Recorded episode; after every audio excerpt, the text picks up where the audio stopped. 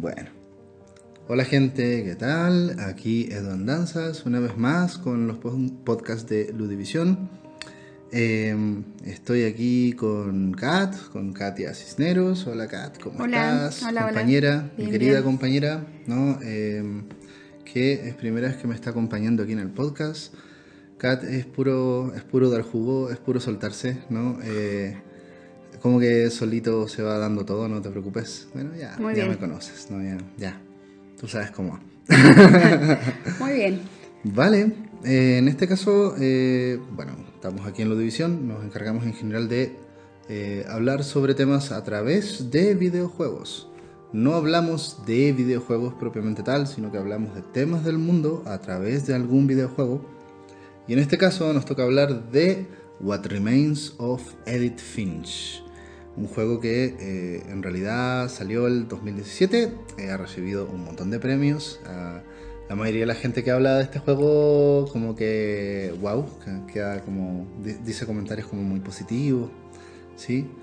Eh, recibió premios BAFTA, recibió el juego de mejor, o sea, el, el premio a la mejor narrativa del 2017 y es de un estudio que se llama Giant Sparrow. Lo distribuye Anapurna.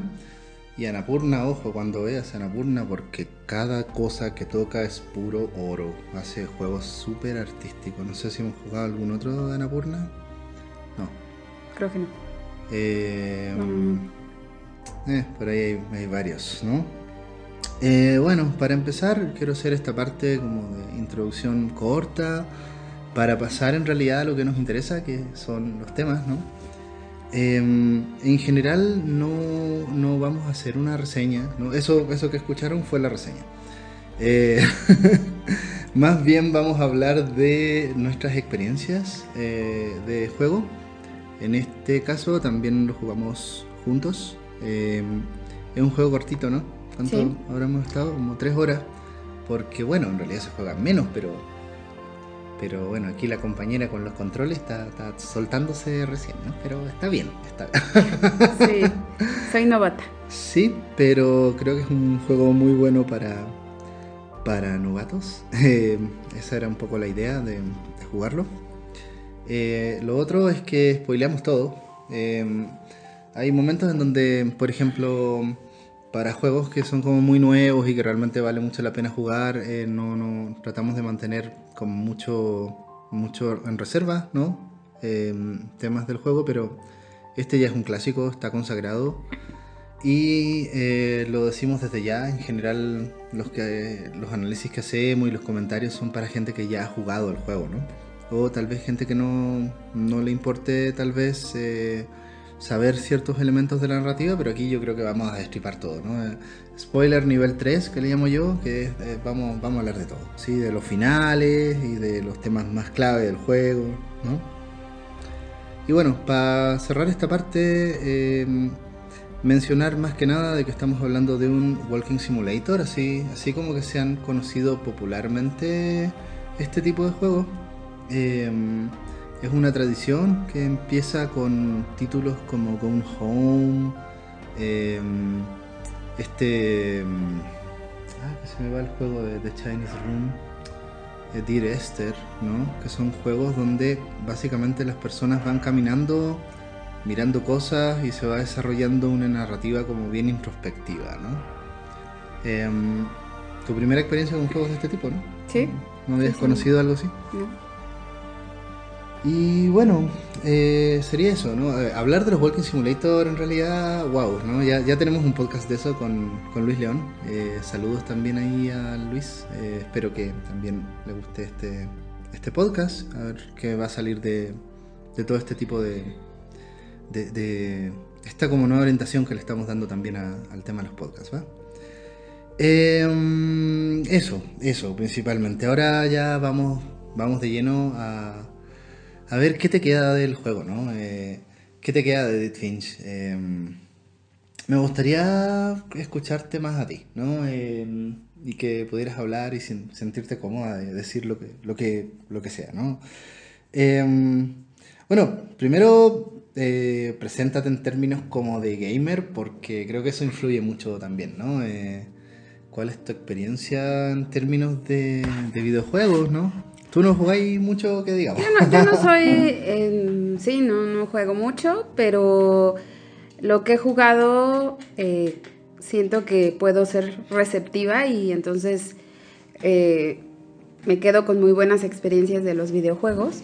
Entonces sí, soy una novata eh, con el control y, y también con los diferentes juegos.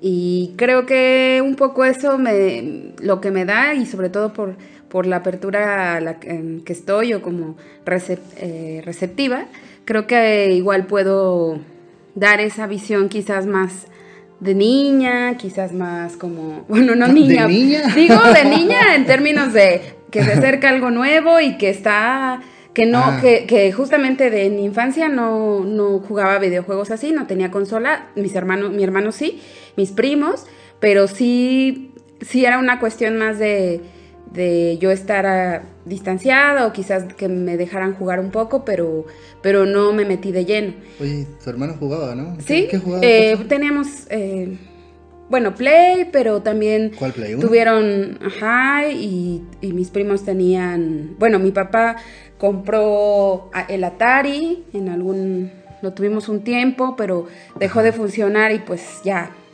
ya no había piezas para poderlo reparar y bueno, se quedó ¿Atari ahí. ese con los cartuchos? Sí, o sí, El sí. Atari 2600, ¿no? Sí. Y mis primos tenían Sega, ¿sí era Sega? No, Ujú. era, bueno, ¿Será la Sega Genesis? ajá, creo que era esa, entonces La de Sonic. La de Sonic, exacto, que era la que yo, yo recuerdo más jugando. Oh, eso era la gloria, ¿no? En su tiempo jugar Sonic ahí era la gloria. Sí, sí era. No, Yo creo que en un primer momento cuando salió Sonic se la ganó a Mario, sí, era, era una cosa, Sí. no, muy cool, muy cool. Sí, entonces esa es un poco mi experiencia eh, en esos términos, pero creo que, bueno, al final creo que es importante ser receptivo y, y entender también, yo tenía como eh, visión limitada de los videojuegos por lo, el contacto que había tenido y ahora eh, me he ido abriendo y creo que sí me hace pensar en la experiencia, mucho en, en cómo lo vivimos cada uno, a qué te remite y en qué posición te pone en, en el juego. Entonces, creo que este juego, sobre todo, pues sí, a mí me, me gustó mucho por las cosas a las que remite. Y bueno, pues vamos a, a empezar a platicar más sobre él.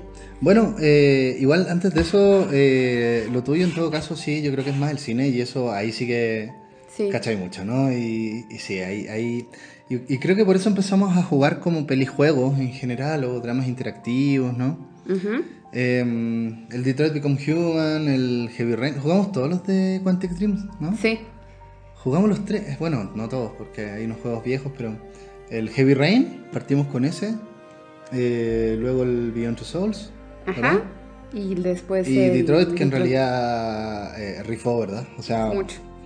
wow, wow, sí, eh, y, y de verdad a mí, para mí también fue un redescubrir Detroit porque, no sé, tanta, tanta variación. Nos empezamos a ponernos obsesivos en las variaciones de la, de la noche tormentosa, puf, eso estuvo genial, pero bueno. Sí. En fin, en fin, estamos como abriéndonos a, a nuevos como territorios. Bueno, para, para Kat, yo la verdad es que ya soy un poco veterano de estas cosas. Mm. Pero justo quería que jugara ahí un Walking Simulator para que vieras un poco cómo se siente, ¿no? Cambia la experiencia, sí. Porque esto eh, ya no es, el referente ya no es tanto el cine, ¿no? No. Eh, bueno, hay, hay películas que ahora toman un poco este enfoque como en primera persona, ¿cachai? Eh, como muy tomado de videojuego, pero son casos especiales, ¿no? Sí, son pocos los casos.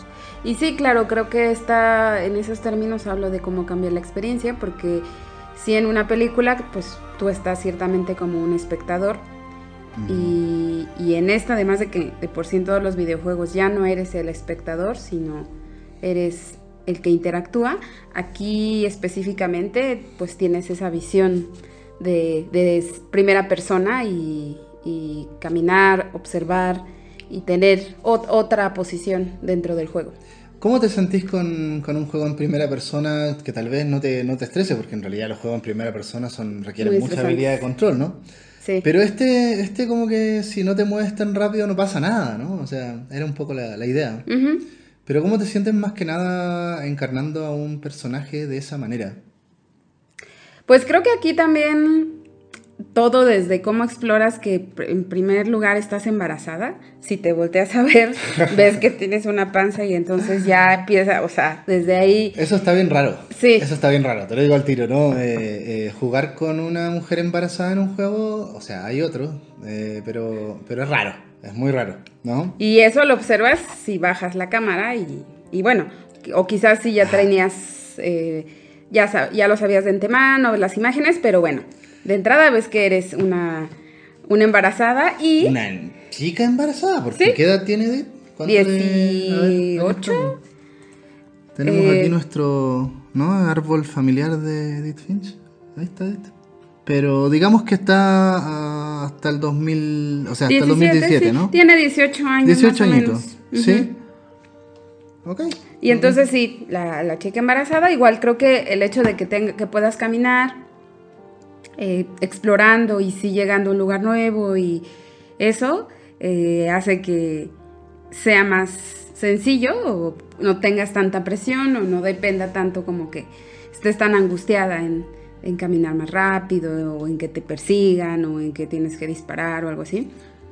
Sí, creo que eso hace que cambie un poco esa experiencia de, de la primera persona. Y bueno, y también ya explorando cada, cada una de las cosas que va viendo Edith, ¿no? Que, eso es también lo interesante del, juego. Bueno, a ver, en términos generales, ¿de qué va Edith Finch, no? Eh, la primera escena, ¿te acuerdas que está ahí como en un barco, suena, y está el diario de Edith Finch, ¿no? Y lo abres y empieza como a desarrollarse la historia y resulta que te transporta, ¿no? Eso, eso es súper genial, te fijáis como recurso... Eh, es como empiezas a leer y lo usa cada rato, ¿eh? eh empiezas a leer un texto y te transporta literal, ¿sí? A la escena que estás leyendo. Sí, sí. Em, y eh, la historia de, de Edith, eh, que va a recorrer, digamos, a reencontrarse con su casa antigua, ¿no? La casa de su familia. Em, bajo al principio por un, por un bosquecito, que aparece un venado, ¿no? Y que... Y ya, y llegas a, la casa, que además la casa es bizarrísima, ¿no? Eh, una mansión, por supuesto, pero tú ves que tiene como estas torres para arriba, así como... sí, así el cielo, la construcción. Entonces, bueno, a ver, eh, primera cosa, eh, yo creo que este juego como que levanta varios temas, ¿no? Ya hicimos como un pequeño repasito, ¿no? De algunas cosas Primero, eh, ¿qué pasa con esto de, que, bueno, ya supimos que Edith como que dejó la casa, ¿no? sí, eh, sí ya, partimos con los spoilers, ¿va? Eh, entonces, la Edith se fue y, y, por alguna razón, ¿sí? Ella vuelve. ¿no? nosotros lo sabemos un poco al final del juego, que, que la mamá de Edith, o sea, Dawn, eh, se la lleva, ¿no? Y, se la lleva para escapar de una maldición, finalmente, ¿no? La maldición familiar de la familia Finch. Em, a mí este juego me recuerda a Coco. Eh, o sea, me fascina esto es porque la gente como dice, no, pues cómo se te ocurre, nada que ver.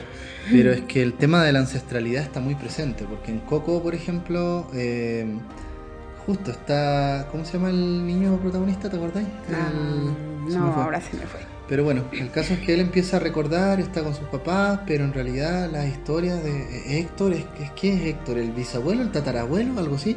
El, tatarabuelo, porque Coco, la abuela, Coco es la bisabuela, porque además está la abuela, la de las chanclas, ¿no? Eh, entonces pasa un poco eso con, con What Remains of Edith Finch, ¿no? Eh, eh, vaya encontrándote con, oye, el bisabuelo, a ver, aclárame una cosa.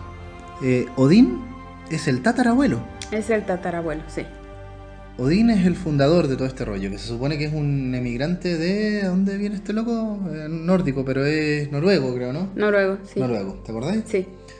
Ya, entonces él llega y al llegar a la casa, ya al llegar a las costas, en, su casa flotante, esto es puro realismo mágico, ¿no? Eh, esto es puro realismo mágico, ¿no? Eh, muere, porque...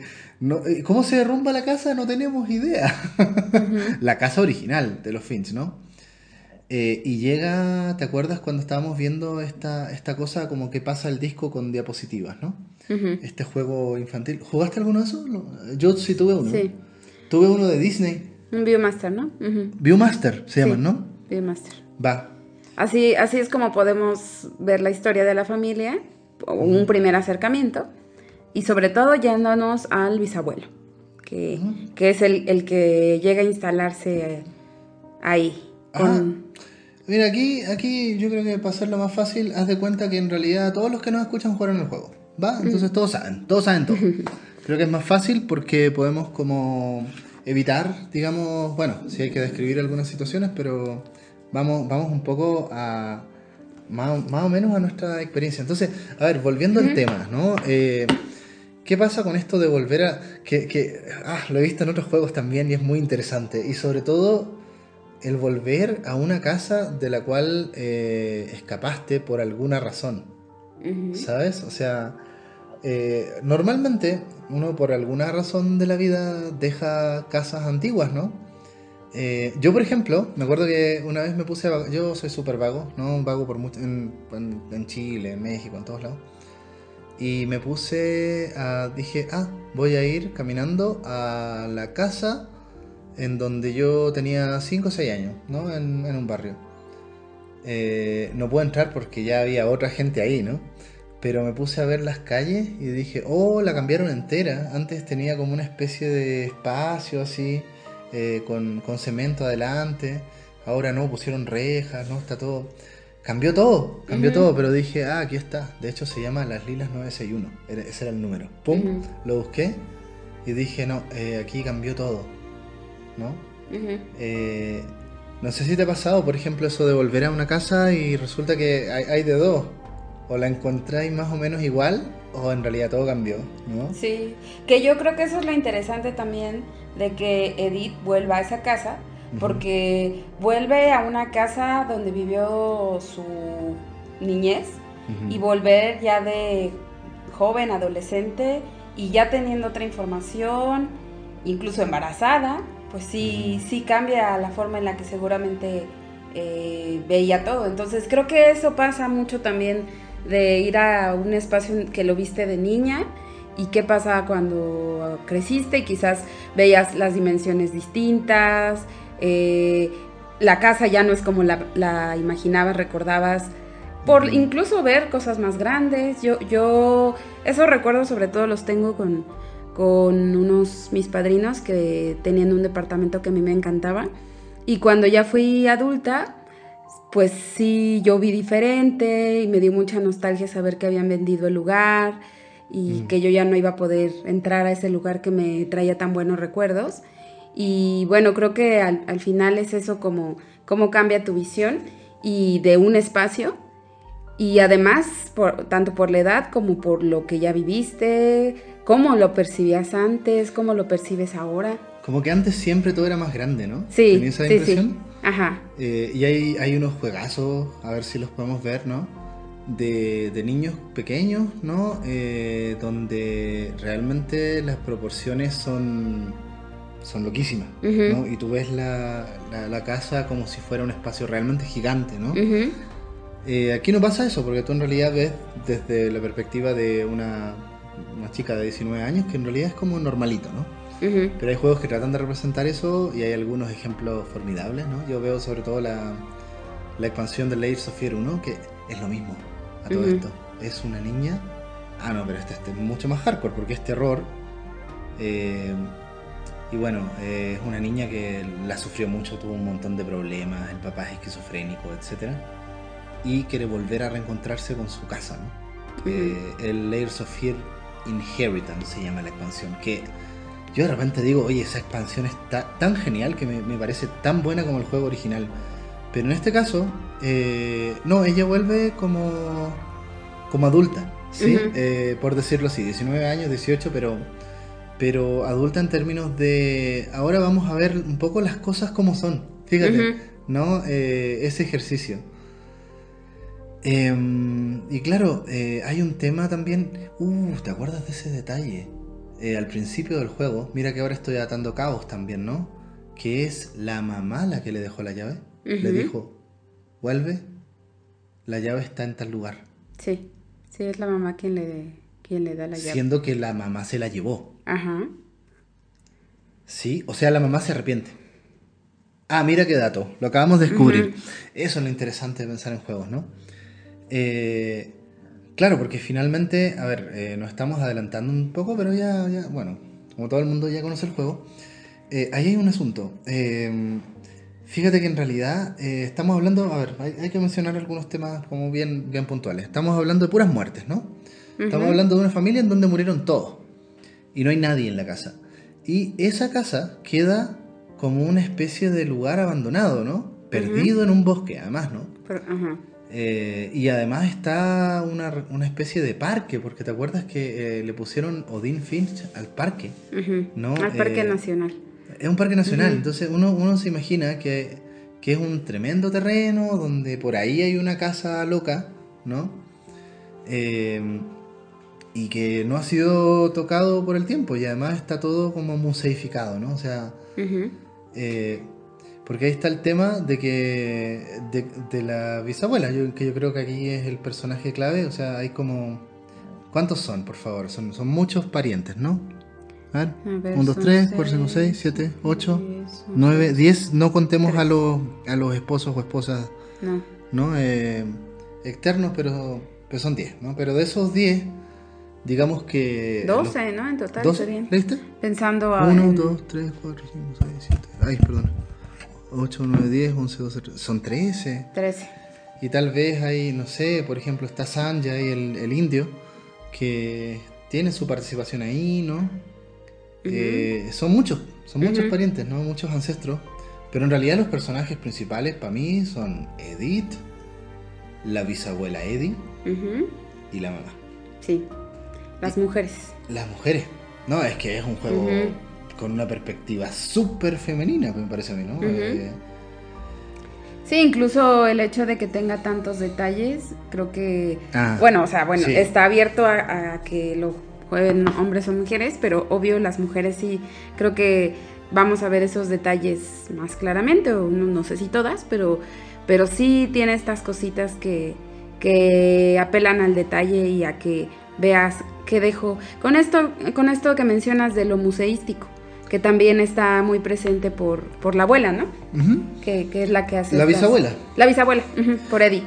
Ajá. Uh -huh. Además, hay otra cosa: eh, Eddie y Edith. Eh, porque eh, el abuelo también se llama Edith. A todo esto, ¿no? Le decían Eddie. No, no sé, eso no lo tengo tan claro. Creo pero... que lo. Por ahí en algún diálogo salió. Sí, no, es que el juego eh, de repente en, en, un diálogo, en un datito, sí, empieza, es como muy de asociar cosas finalmente, ¿no? Uh -huh. Y aunque es un juego corto, ¿no? Que tú lo puedes jugar en una patada de dos horas, menos incluso, depende de cuánto te detengas en realidad. Eh, dedicarse a observar cada cuarto de la casa, cada cosa, cada detallito por ahí, uh -huh. te da como información extra, ¿no? Sí, sí, además creo que es esto de observar cada cuarto, porque bueno, están todos cerrados y que tú puedes verlos por una mirilla, es ese primer acercamiento que además cada, cada personaje, cada familiar va a tener una característica que lo distingue dentro, tanto por su muerte como por el gusto que tenía por algo. ¿No? Creo que eso también marca como, como el, un personaje delimitado que tenía ciertos gustos por su edad y, y que entonces el, el, cuarto va a tener esa influencia en la decoración, algún detalle que marque eh, qué es lo que estás observando de ese, de ese familiar. Y creo que es un poco este recurso también para que hagas esa, un poco volver a los recuerdos y pensar que mm. hagas una asociación de qué le gustaban a las personas, cómo, eh, pues al final, que, que un poco en esto de Coco que decías, como qué es lo que te llevas, te quedas de esa persona, qué lo caracterizaba. Es que, es que además está museificado y eso es lo que normalmente las personas no hacen y cuando lo hacen eh, es como delicado el tema, uh -huh. ¿no? O sea, Si, si, por ejemplo, no sé, si hay una familia en donde se muere un hijo y el hijo tiene su cuarto y ese cuarto se decide que quede ahí con todo, normalmente eso no pasa tanto, algo, algo hay que hacer, pero hay algunas familias que lo hacen, ¿sí? Sí. Y, y efectivamente crean un museo de la persona fallecida. Eh, por ejemplo, mi, mi, familia materna, ¿no? Eh, tiene un altar de mi abuelo. Eh, bueno, mi familia paterna también.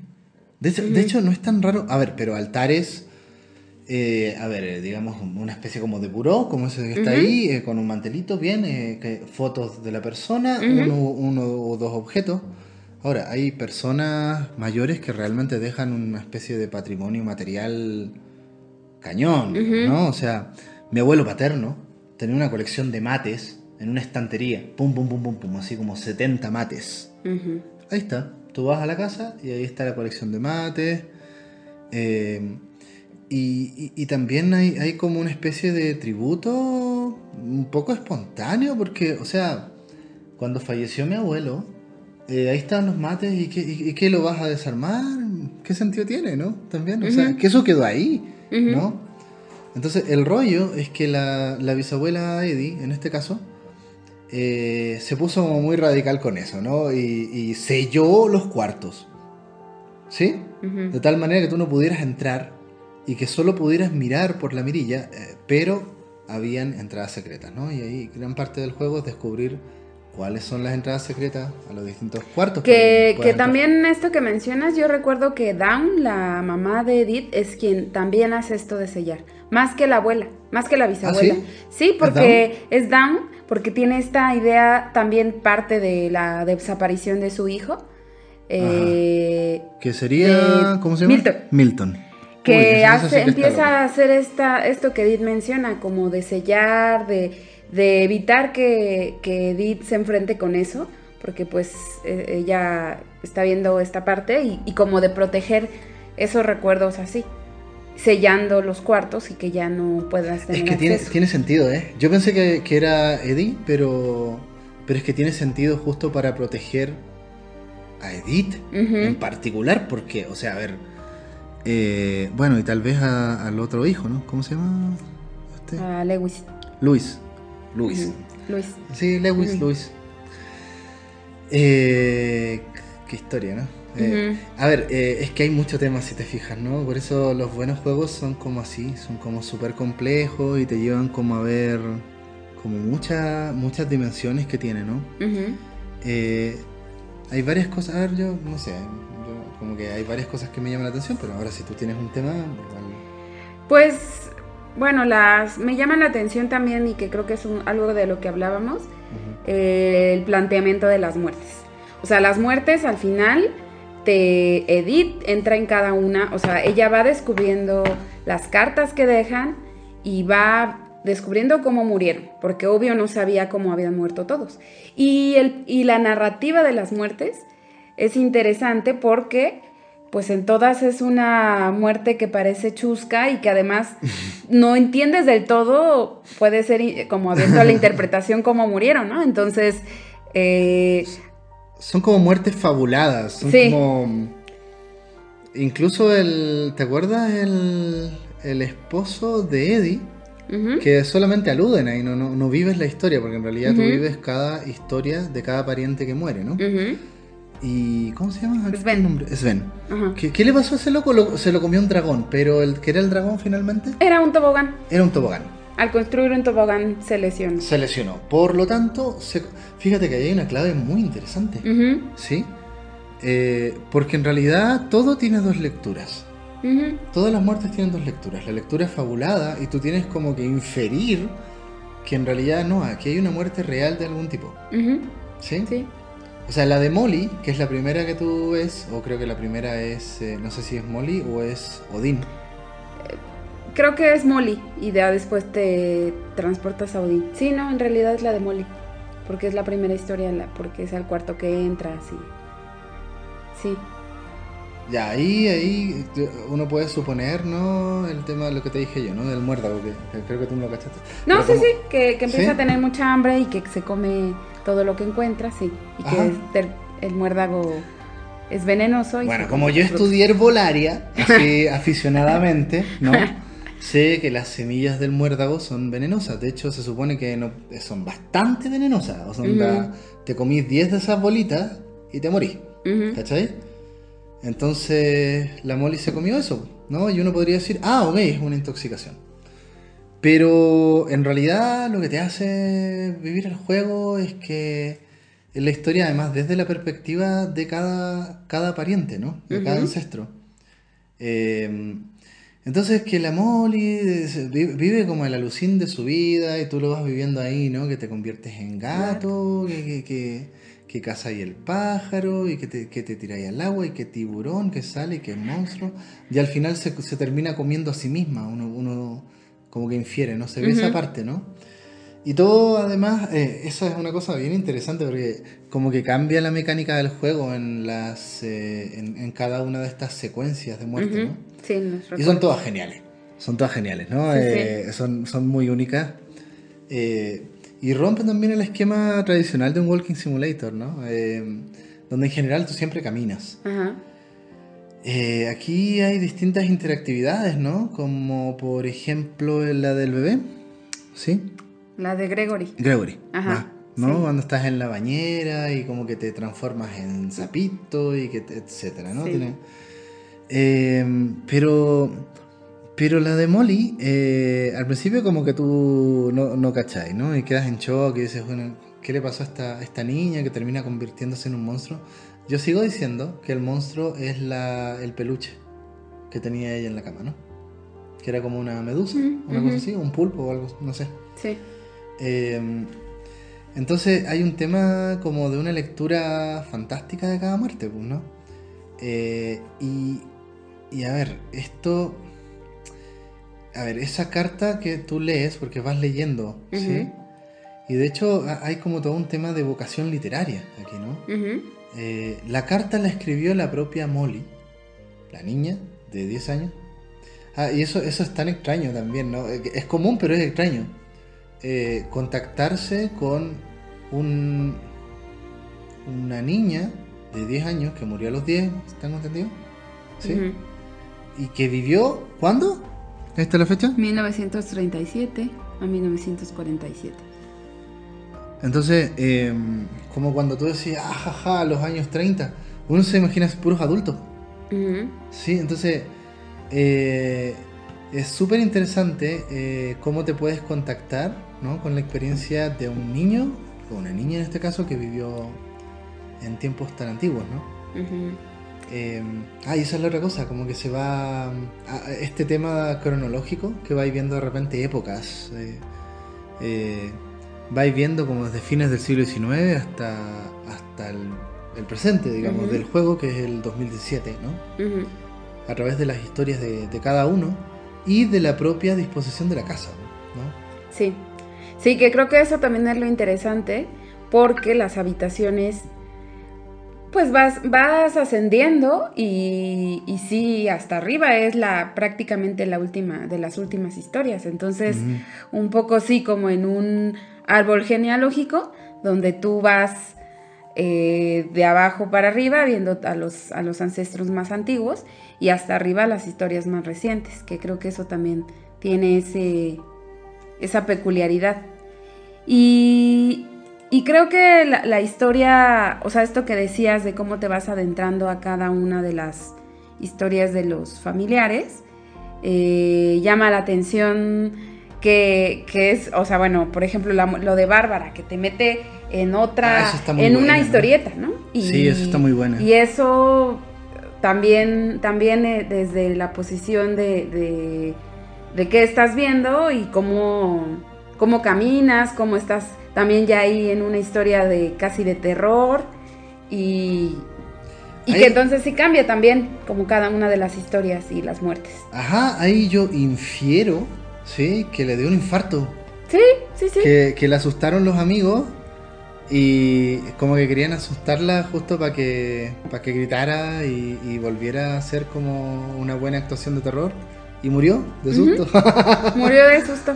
Eh, eh, pero te lo cuentan como un episodio de Cuentos de la Cripta, ¿no? Así, así eh, lo sentimos. Sí. Oye, ¿tú, ¿tú conoces los Cuentos de la Cripta por la serie? Sí, por la serie que pasó acá en México en los noventas.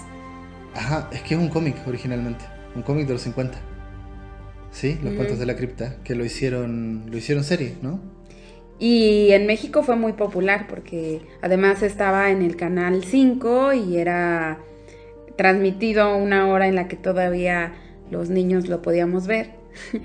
y, que se ponía en esa tónica también de, de historias que a veces no tenían, que eran muy cotidianas y como que podían ser de esas, como de cuentos de, de terror o de, susto, como se llamaba acá. Así es, justo la historia de Bárbara siento que viene en esa. ¿Le decían historias de susto? Sí, de susto, así. y que los niños se juntan para contarlas y, y asustarse mutuamente. Un poco como pasa en Cuentos de la Cripta, ¿no? Eh, y, bueno, o sea, a ver, lo que me llama la atención a mí es que aquí hay otro tema, ¿eh? eh que las personas son recordadas por sus muertes, sobre todo, sobre todo, ¿no? Sí, sí. También hay elementos de la vida que tú puedes ver ahí, pero como tú además juegas estas escenas de la muerte, em, lo que más te queda del recuerdo de la persona es cómo murieron. Pero la muerte es fabulada. De hecho, hay algunas que en realidad lo que estamos tirando son hipótesis más que nada, ¿no? O sea, eh, uno tiene que inferir que, que hay una muerte comprensible, real, porque en realidad son puras muertes como imposibles, básicamente, ¿no? O, rarísimas. Em, entonces el tema está en que eh, hay una ficcionalización de, la, de, las muertes de las personas, ¿no? Y que todo tiene que ver finalmente con Edith, porque, a ver, no sé, no sé si lo ves así tú, pero a mí me queda la idea de que eh, Edith era como una artista. O sea, porque pintaba, ¿sí? Perdón, Eddie, Eddie, la, bisabuela. Por eso creo que es un personaje tan, tan clave. De hecho, si te fijas en el árbol, Eddie está a la base de todo. Y está Odín, que es el fundador, pero al ladito. ¿Cachai? Eh, o sea, toda la, la, tradición de las historias, yo digo que viene de Eddie, ¿no? Em, bueno, incluso Eddie es la que los pinta la que los pinta por esta vocación artística en los troncos y va haciendo esta cosa museística que creo que de ahí también esta idea que plantea sobre que ella es la que va narrando las las vidas, las muertes, más las muertes. Las muertes. Y que va haciendo esta parte como de museo de cada uno de ellos al, al haberlos pintado en los troncos, al haber puesto muchas velas y, además, altares. la propia Eddie es la que hace los altarcitos porque está este bordado con los nombres eh, y, todos sus recuerdos, ¿no?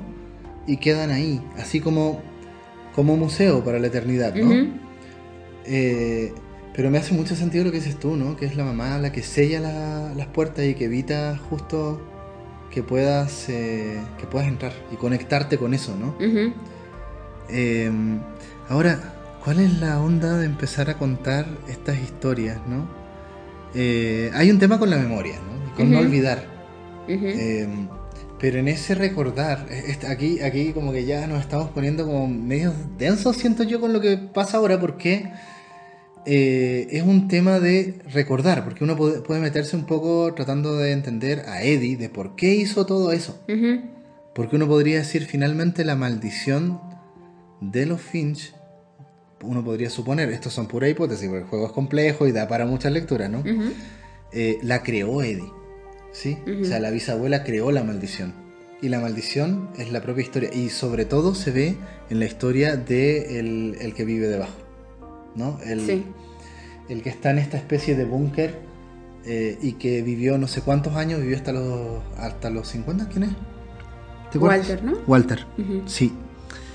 Eh, porque él vivió atemorizado toda su vida, ¿no? Probablemente desde que es niño, eh, hasta, hasta viejo, hasta los 55, en que en realidad decidió salir para morir.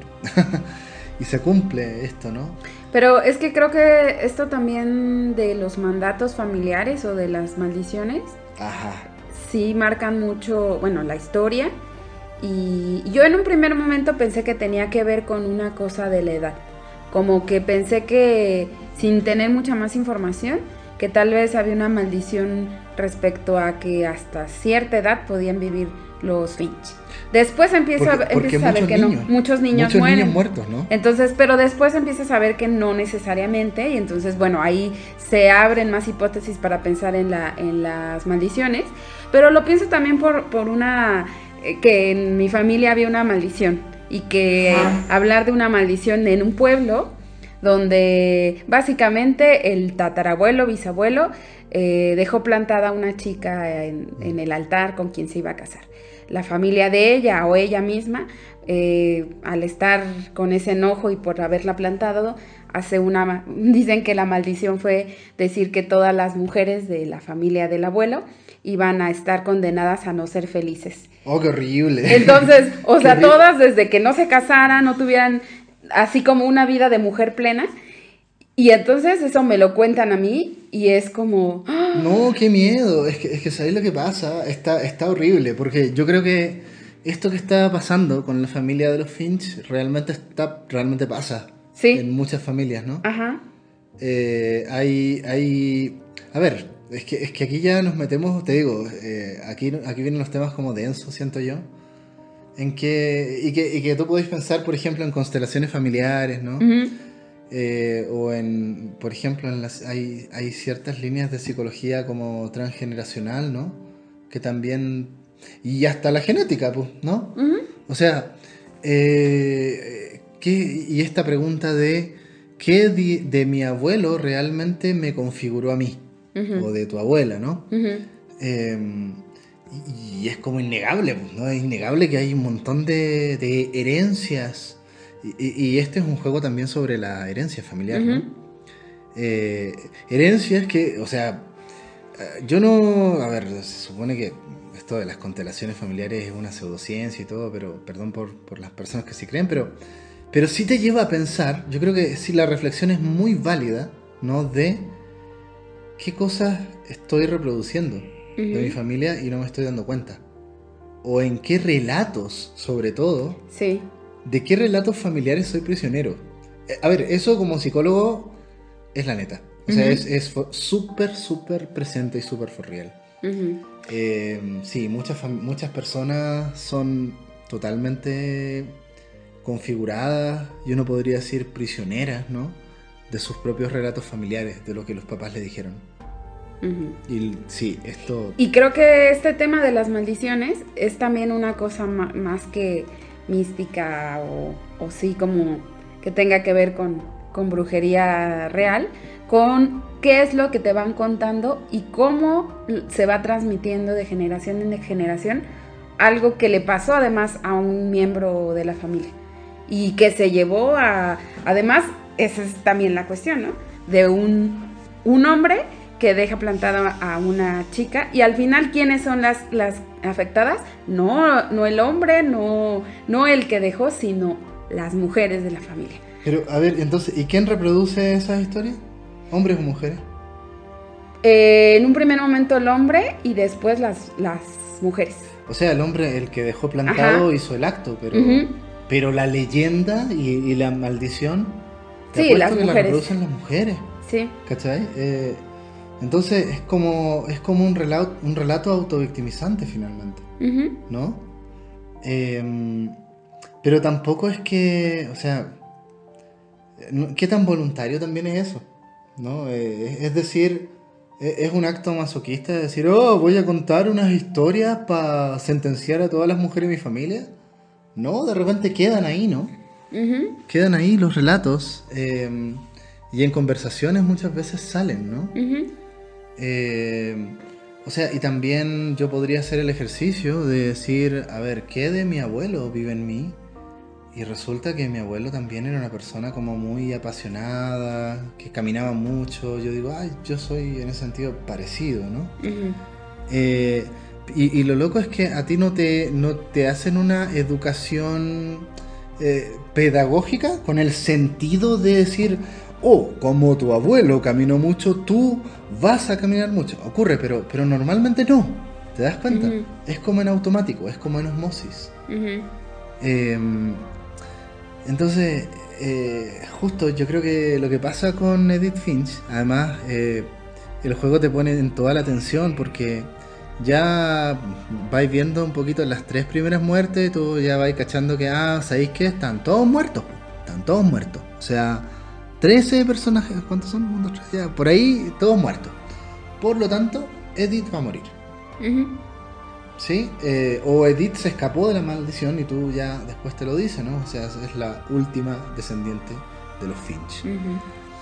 Em, entonces, eh, este rollo de, ser prisionero y de poder eh, romper ¿sí? con ese tipo de relatos, que creo que es lo que estaba haciendo Down. ¿No? Em, y creo que incluso cuando tú ves que Down, no sé, era, era una académica, viajó por el mundo. Voluntaria. Voluntaria, ¿no? Down, era genial en ese sentido. Y eh, creo que fue una de las muertes de sus hijos, que son los hermanos de, de Edith, ¿no? Milton. El, del, videojuego, ¿no? Porque, sí, porque primero desapareció Milton, el artista, el pintor, ¿no? Ah, pero fíjate, eh, ahí hay un tema también con los hermanos de, Edith, ¿no? Porque Milton, Milton, ¿te acuerdas que la, abuela dijo, oh, al fin otro niño artista, otro niño pintor? Él desapareció y eh, te hacen ver esta, esta cosa, esta animación de dibujo, donde él se mete en una puerta, dice adiós y desaparece. ¿No? Eh, uno podría decir, ah, fue la abuela la que hace todo esto. ¿No? Pero en realidad nunca sabremos, ¿no? Y me gusta que quede un poco también en esa ambigüedad, ¿no? Porque en realidad hay, hay mucho misterio en eso, ¿no? Y creo que es importante también asumir que hay algunas cosas que no tienen tanta respuesta, ¿no? Y eh, sobre todo a nivel de, cuando tú revisas tu propia historia familiar, ¿no? Porque ahora, lo que sí es, muy importante es cómo nos contamos historias sobre lo que somos, ¿no?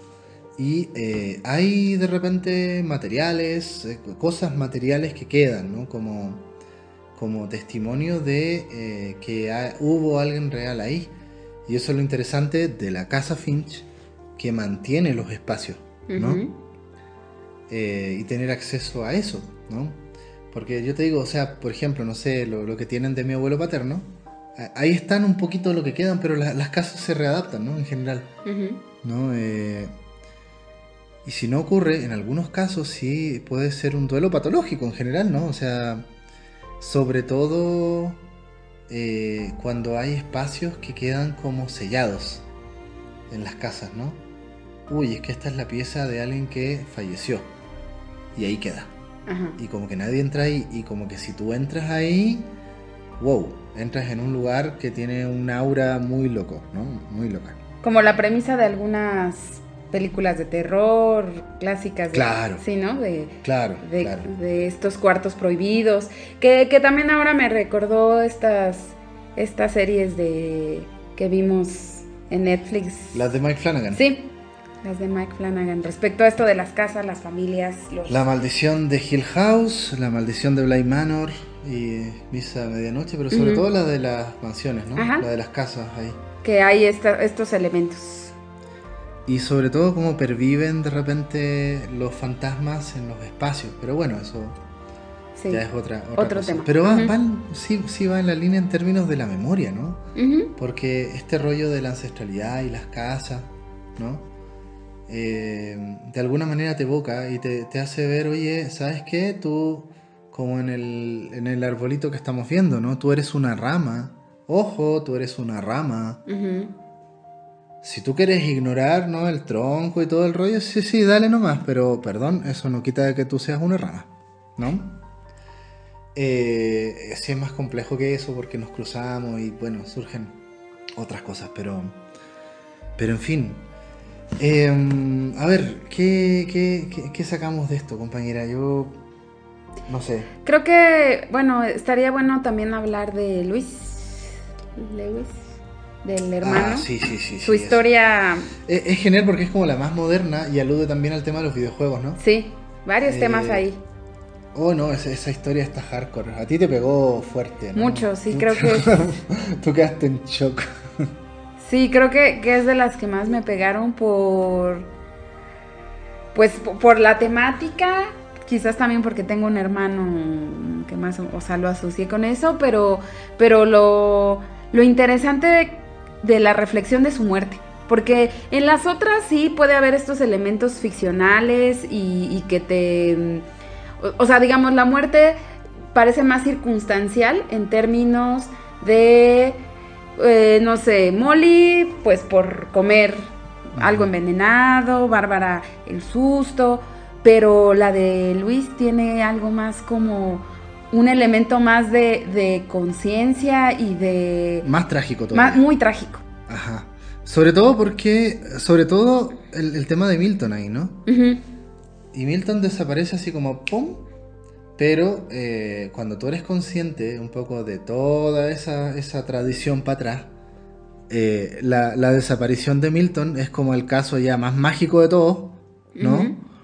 Eh, pero en realidad, ¿qué le queda a los que siguen vivos, digamos, ¿no? A, a- bueno, a la Edith ya, ¿cómo se llama este loco que se me va el nombre? Luis. Luis. ¿no? Eh, y, y de alguna manera, o sea, bueno, ahí, ahí está el tema de que, de que Luis empieza con, con asuntos de evasión, ¿no? Donde la droga, el videojuego, y, y si te fijáis, eh, en realidad a Luis le va muy mal en la vida porque teniendo una mamá como Down, ¿sí? que, que estaba muy metida en el tema de educación y que los niños tuvieran muchos recursos.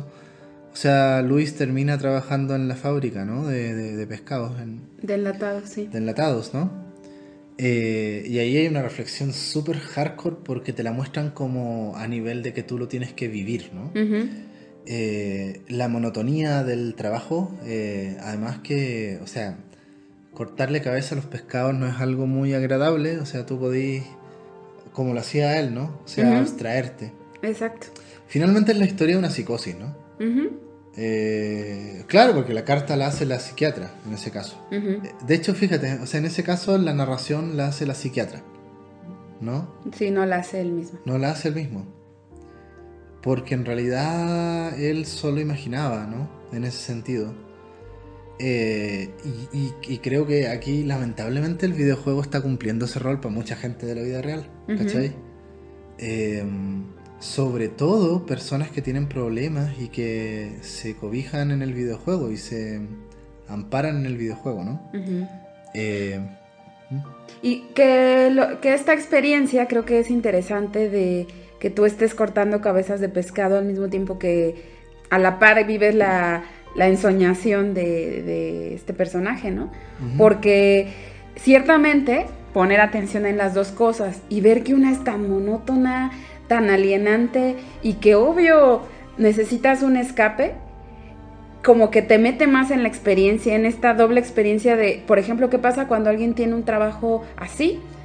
Obvia, o sea, alienación, te vas de ti, te sales de ti y prefieres estar así, o sea, crearte un mundo ficcional que te hagas estar más satisfecho, ¿no?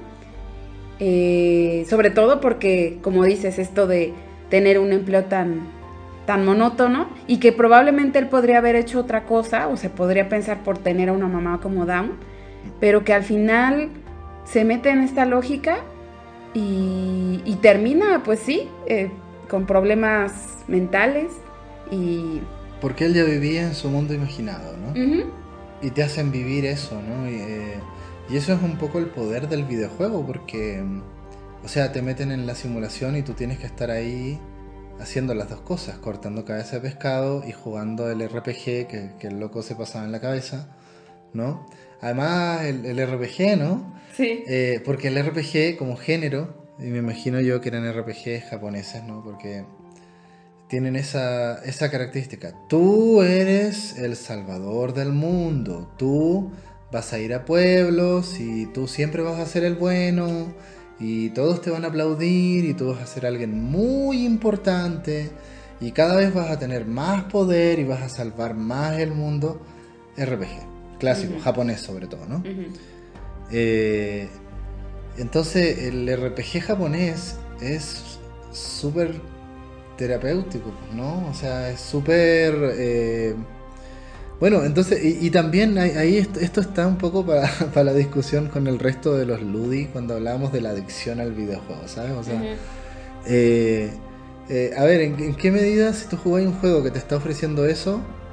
Oh, mira, el, chico se va a hacer adicto al videojuego. Obvio, o sea, obvio, o sea, si el videojuego te está ofreciendo todo lo que tú nunca vayas a poder hacer en la vida. Pero ahí está la, típica reflexión, o sea, es que la culpa no es del videojuego, el, videojuego te está ayudando, te está dando un sucedáneo de, sentido de la vida, que no lo tienes en la vida real. El problema son las condiciones reales, ¿no? Entonces cuando tú veis a un chico adicto al videojuego o que en realidad está totalmente alienado, como Luis, ¿no? Es que ve las condiciones, ¿no? Eh, y, claro, es re fácil culpar al videojuego como lo hace tanta gente ignorante acá, loco, que ya, estamos como muy cansados con la gente lúdica que, que se culpabiliza al videojuego, pero es que el, problema real está en las condiciones, que son más complejas, ¿no? Sí, en las condiciones materiales, sociales. Y que de repente te llega un videojuego y cuando no tenéis nada, puta, te agarráis de eso, ¿no? Y bueno, sí. Y, a ver, hablé un poquito del final, ¿no? De, del Edith Finch, para ir cerrando también ya el podcast. Llevamos casi una hora, compañera. Em, que es justo la decisión radical de Down de, llevarse a su hija y de salir de la casa. Y, de, y la discusión que tiene con, con, Eddie, ¿no? Que a todo esto, Eddie es la que vivió más años. es, muy raro eso, ¿no? También. Eh, ella misma no fue afectada por su propia maldición. ¿Te das cuenta? ¿Será que, la, ¿Será que Eddie es la villana? de la historia. De la historia. Sí, eso podría ser una hipótesis. Y, que creo que esta parte que cuentas del final, em, Edith, cuando están discutiendo ellas dos, y le dice que se vaya, ella empieza a leer la historia de la abuela. Así es como descubrimos finalmente a Eddie. O sea, Eddie no, no había estado dibujada, digamos, la habíamos visto, pero no, no había estado ya integrada al árbol. Hasta la noche final, ¿no? Hasta ese día.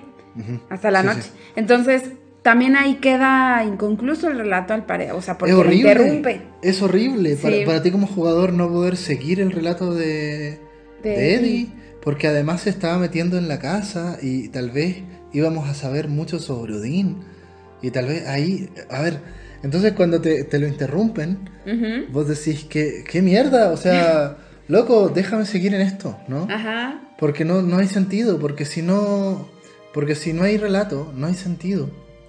Y que yo, yo te decía, ¿no? Que yo pensaba que iba, que como Edith estaba explorando de nuevo la casa, iba a poder volver ahí y leer completo el relato, pero al final eso no pasa.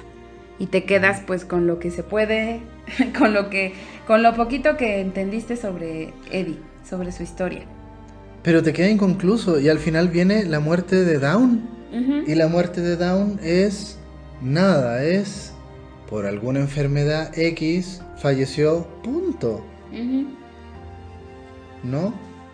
Y ahora lo, más interesante es justo que eh, esto que descubrimos ahora, ¿no? Eh, de que finalmente como que Dawn se arrepiente y dice, ¿sabes qué, Edith? Anda a la casa nomás, ¿no?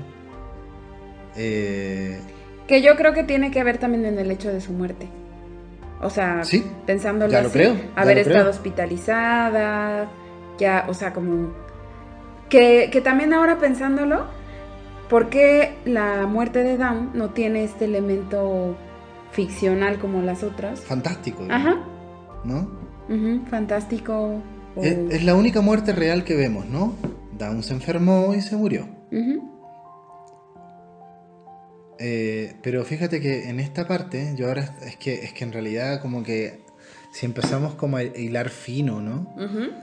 Cuando se llevan a Edith en el auto y, está, y tú puedes jugar con la mano, así, ¿no? Y el texto Y además después está la escena del, del diente de león que, va soplando y que es la alegoría también o la metáfora de la muerte de la mamá, ¿no? Que la mamá empieza a perder vida.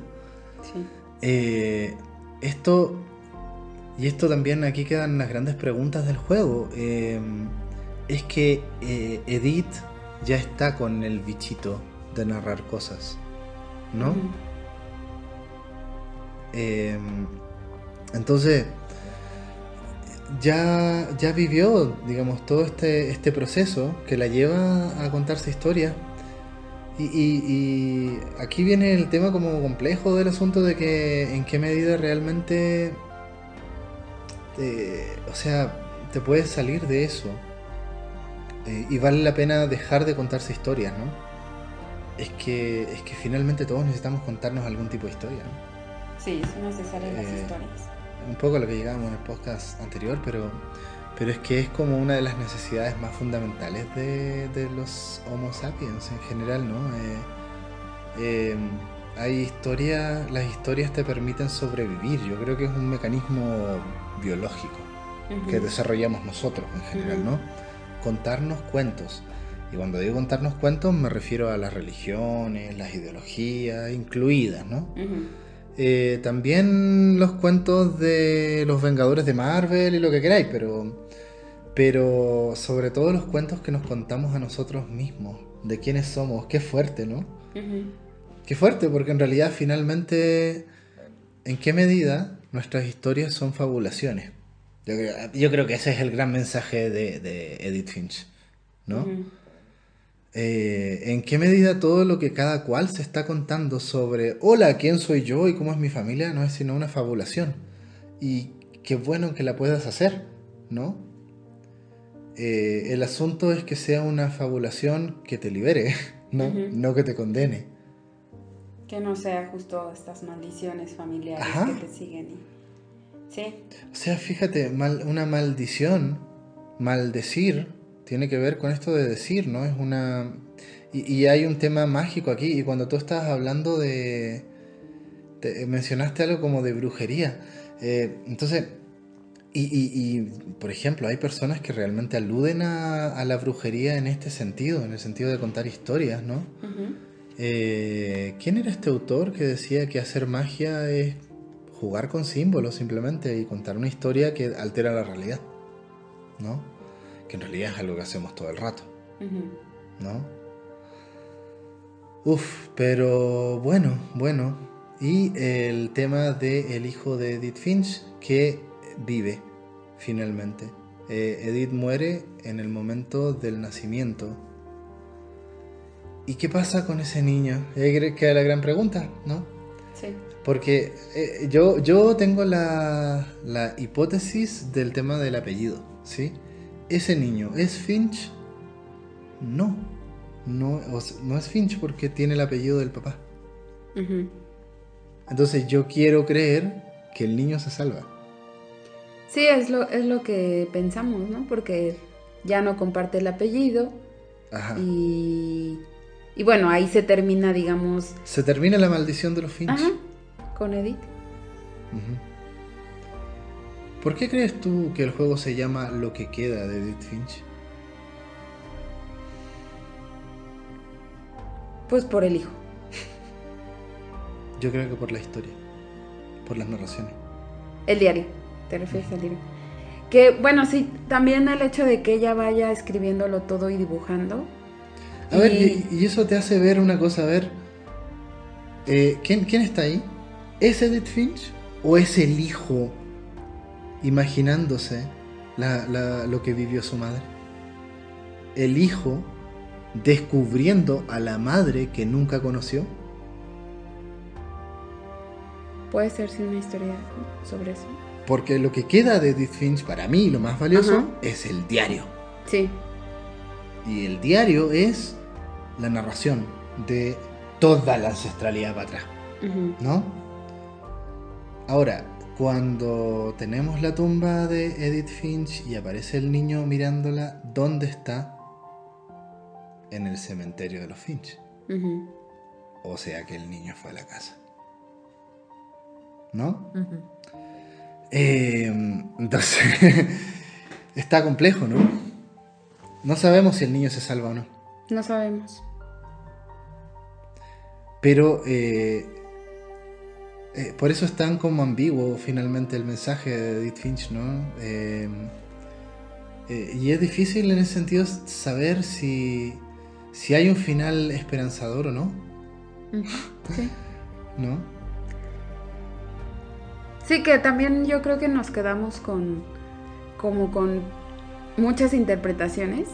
O sea, al final esto de cortar la historia y que solo sepas que se queda el hijo y, que Edith muere, cierra ese ciclo de la familia. Es cierto esto de, o sea, de hecho esta última escena donde todavía van a una narración es, todavía es Edith, con, o sea, yo es lo que entiendo, contando, o sea, la, la, escena es como si el niño estuviera saliendo ah, en el parto, ¿no? La, del parto. Ajá, se ve ahí como un tubito morado y así como si vas en ese viaje. Eh, hasta ahí es Edith relatando. Ajá. Y termina, y, termina el diario. Y creo que lo cierra, no estoy, no estoy 100% seguro. Lo baja, ¿no? Sí, lo baja y se ve la tumba. Y ahí, y ahí está la parte final. Entonces, eh, claro, es el relato de su madre.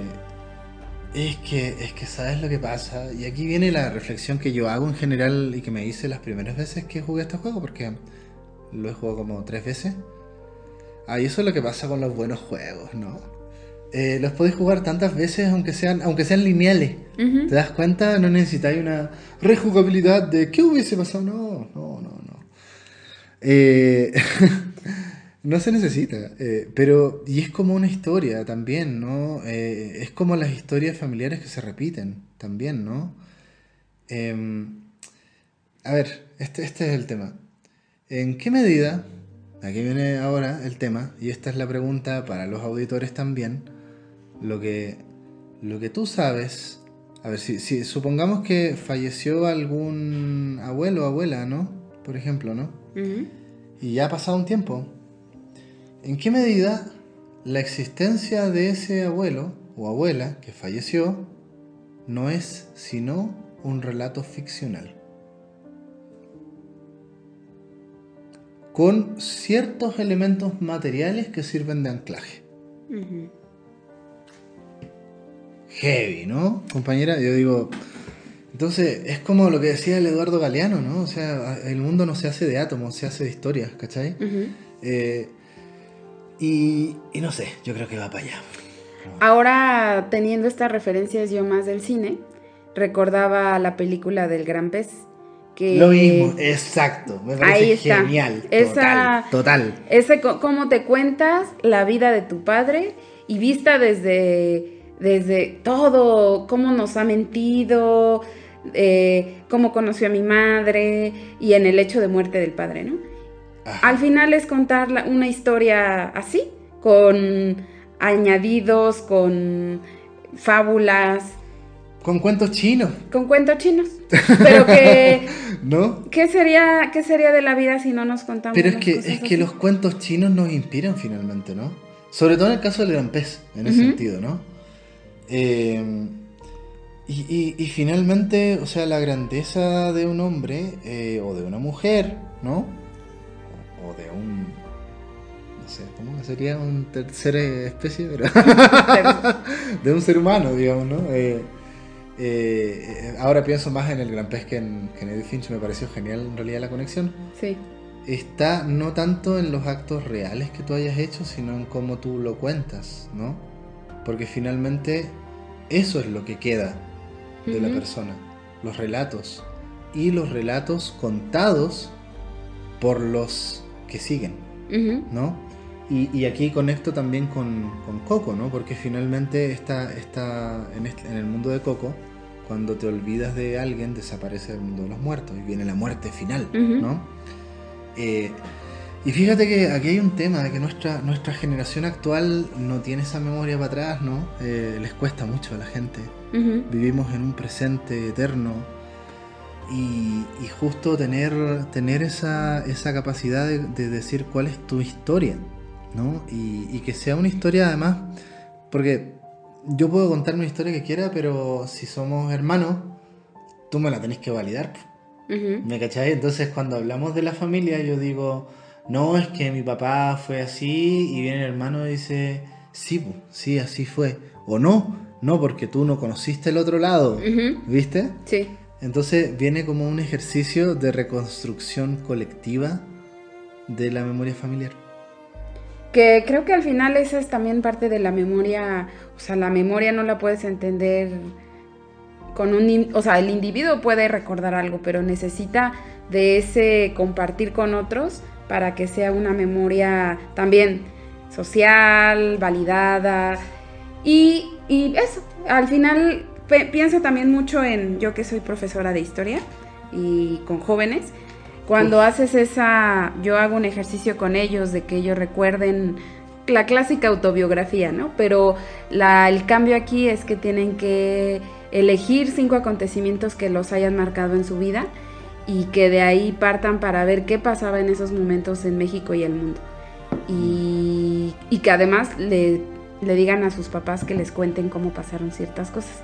Todo ese proceso de reconstrucción y de poder hacer conscientes cosas que te marcaron en la vida. Creo que me gusta ese ejercicio porque los sí ellos no son muy conscientes de eso, no se acuerdan de muchas cosas y hacer ese ejercicio permite que puedas poner en la mesa qué te ha marcado a sus cortos 16 años, por ejemplo, que cómo, cómo eso también tu historia de vida que tú te has construido, que tú recuerdas, te conforma y y te cuentas esa historia de ti también.